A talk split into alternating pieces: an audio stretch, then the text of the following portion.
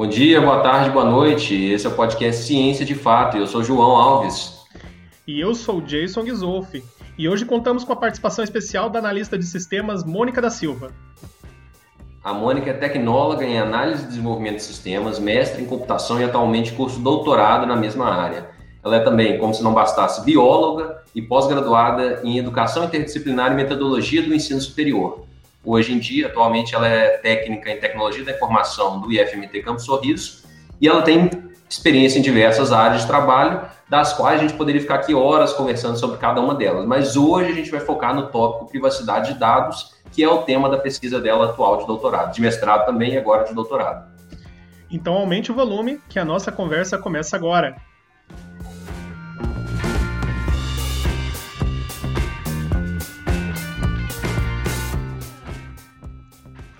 Bom dia, Mônica. Bom dia, boa tarde, Bom dia, boa noite. É, seja bem-vinda. Seja bem-vinda ao nosso programinha que é o CDF Ciência de Fato. Obrigado. Mônica, como que você migrou da biologia para a área de sistemas, que uma coisa parece que não conversa com a outra?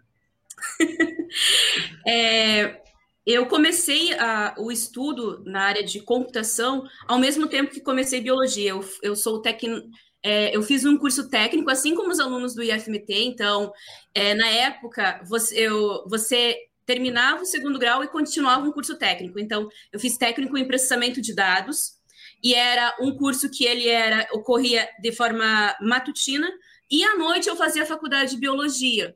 Então, eu, eu simultaneamente eu estudava os dois.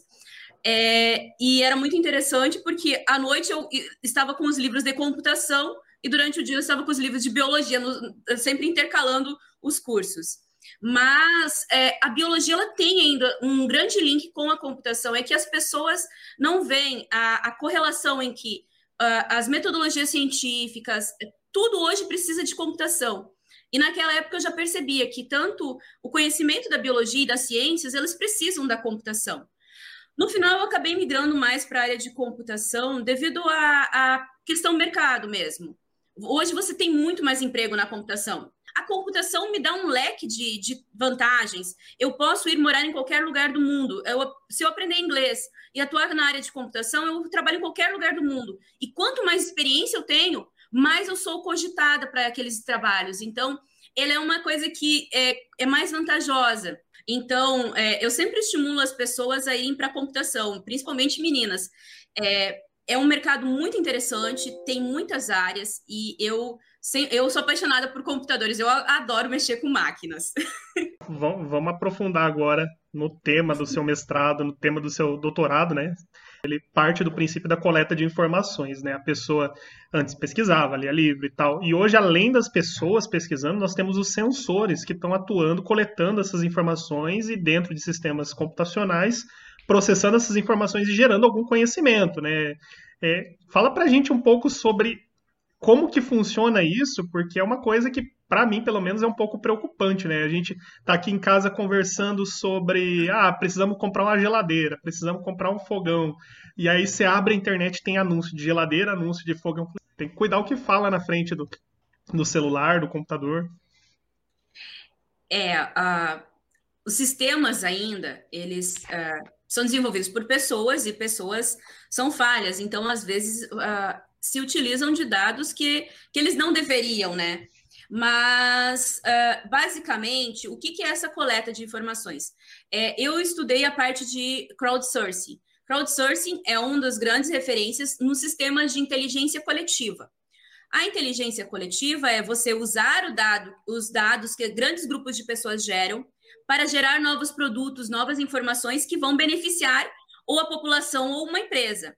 Quando você tem esse grande conjunto de dados, que pode ser é, fornecido pela população ou de sensores, por exemplo, câmeras, sensores de temperatura. Tem muitas cidades que elas têm sensores que você passa, ele pega o um movimento, quantas pessoas estão passando por hora ali, para identificar o fluxo de, das pessoas naquela região.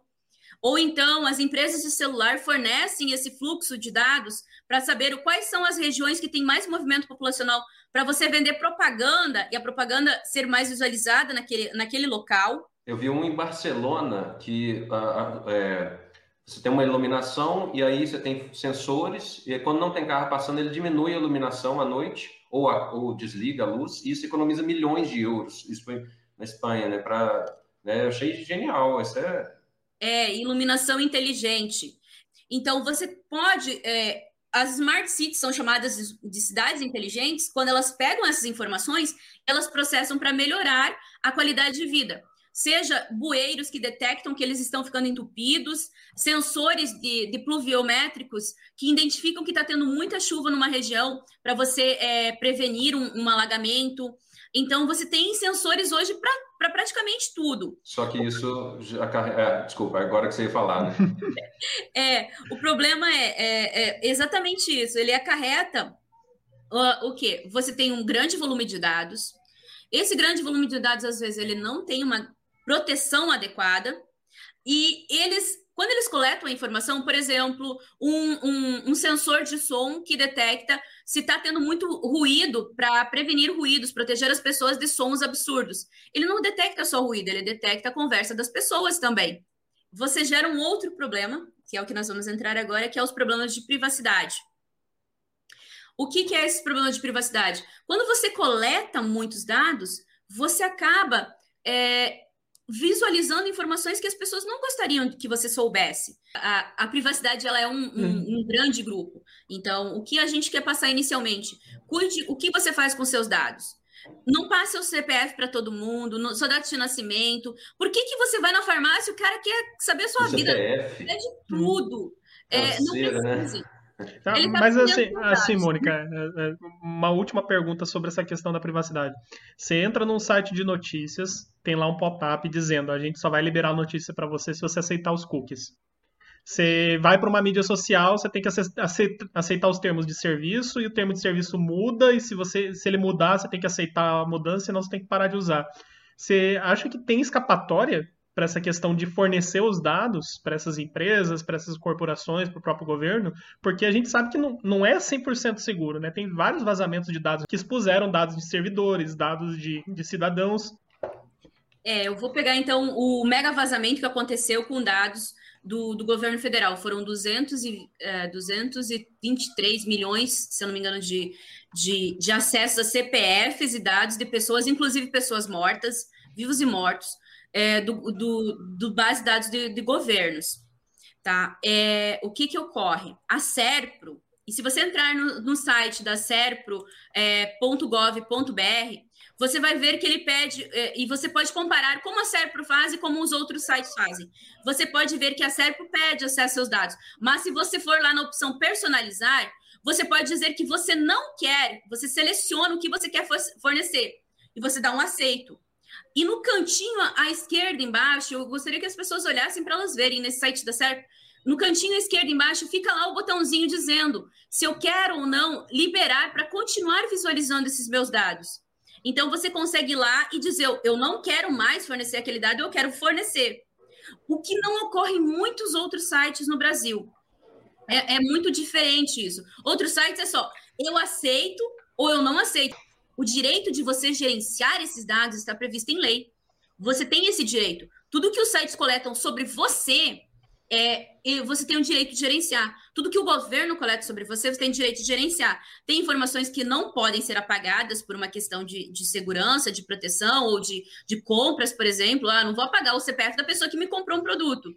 Mas eu tenho que, eu tenho que gerenciar isso e dizer para a pessoa: eu tenho, eu estou guardando esses dados seus, mas eu não estou divulgando o que, que eu estou fazendo com eles. E isso ainda está muito. É, é, não está muito claro. Então, elas só vão lá e dão um pop-up: olha, aceita que eu estou usando seus dados. E se você entrar nas políticas de privacidade de grandes sites, eu vou dar um exemplo da UOL, mas isso se aplica a muitos sites, até do governo, todos. A UOL diz lá, dependendo do seu nível, eu estou coletando seu nome, seu CPF, seu endereço, sua localização, seu IP, tudo. Dependendo do seu nível, se você logar no site, ele coleta tudo isso. Se você não logar, ele coleta o IP, o que você visualizou, o que você não visualizou para ele armazenar aquilo e fazer a análise dos dados. Se você coletar o dado, seja para a cidade ou para a empresa, pelo menos eu dizer, olha, eu estou coletando seus dados, você quer gerenciar eles aqui? É, eu te deixo você olhar tudo que eu tenho sobre você. Tem coisas que eu não vou poder apagar, mas eu não estou usando. Você passou muita mensagem, muita coisa legal, assim, para a gente ficar atento, né? Você tem, para concluir, assim, o que, que você recomenda para as pessoas? Eu recomendo que as pessoas, é, principalmente os jovens, pensem mais no que nas informações que eles estão postando, porque é, é, é, essas informações elas podem ser usadas na sua vida de formas muito é, diferentes. Então, às vezes você é, não tem uma noção, você põe um, posta um, um Twitter lá é, difamando, xingando alguém, ou, ou dizendo, tinha antigamente que nós somos mais velhos, no Orkut a pessoa tinha lá grupos, ah, eu odeio trabalhar. Aí as, os, os, proprietários de empresas iam lá e olhavam seu histórico e viam, poxa, mas a pessoa odeia trabalhar, está querendo emprego aqui. É, é, essas coisas, você faz elas sem pensar, você acha que é uma brincadeira. Mas hoje, grandes empresas, é, todo mundo está olhando esses dados. Eu, eu olhei um podcast, eu ouvi um podcast ontem do mercado de trabalho, um podcast chama Profissionais do Futuro, e aí eles falam sobre muito sobre LinkedIn e tudo mais. E aí eles falaram, ó, mesmo que a empresa diga que não, você pode ter certeza que antes dela te contratar, ela vai te olhar nas redes sociais para saber o que, que você está fazendo. Então... E a então, internet é para sempre, né? E na internet fica para sempre. Consegue tirar, tá? Existem as leis do esquecimento na União Europeia. Aqui no Brasil nós temos também leis que protegem para você ser esquecido, mas para você conseguir isso na justiça é muito trabalhoso. E é, tem que ser uma coisa muito grave, entendeu? Então, é, ter essa consciência de que o que eu estou fazendo hoje vai refletir. Hoje entrou na internet, para sair é muito difícil. E, e, as pessoas mineram esses dados. As grandes empresas, uma seguradora, você começa a postar um monte de mensagem que você tem problema de saúde. E você vai lá e quer comprar um seguro de vida ou comprar um plano de saúde. E aí a empresa minera esses dados. Poxa vida, mas essa pessoa aqui, ela vai me dar muito prejuízo. Eu vou cobrar mais é... caro dela eu vou cobrar mais caro, eu não vou vender para ela. Então, é, as pessoas, é, elas têm que começar a analisar que isso vai ter um impacto lá na frente. Ela às vezes não pensa no, no local, na hora, mas no futuro, esses grandes volumes de dados vão dizer o que você é e quem você é. E, e, o mercado, ele observa isso. Seja, não importa onde você vai entrar, tá? Todo mundo vai analisar seus dados. Até crédito de compras, direitos, tudo. Então, eu recomendo aos jovens, principalmente, cuidarem mais das, das informações que eles postam. Terem uma, uma, noção. E hoje você analisa fotos, você não, não analisa som, você analisa vídeo, você consegue identificar em qualquer tipo de mídia, não é só assim, não é só texto. Hoje, nós temos inteligência artificial para trabalhar em todos os tipos de, de, de informações, seja Twitter, Facebook, é, aquele coreano que eu sempre esqueço porque eu nunca uso. É, é, o chinês é, é TikTok. TikTok, chinês, isso. Eu não uso aquilo, gente. Eu, eu sou, eu uso redes sociais ainda não sei porquê, tá? Eu tenho Instagram e Facebook, mas ninguém posta as coisas para mim porque eu já denunciei muita gente.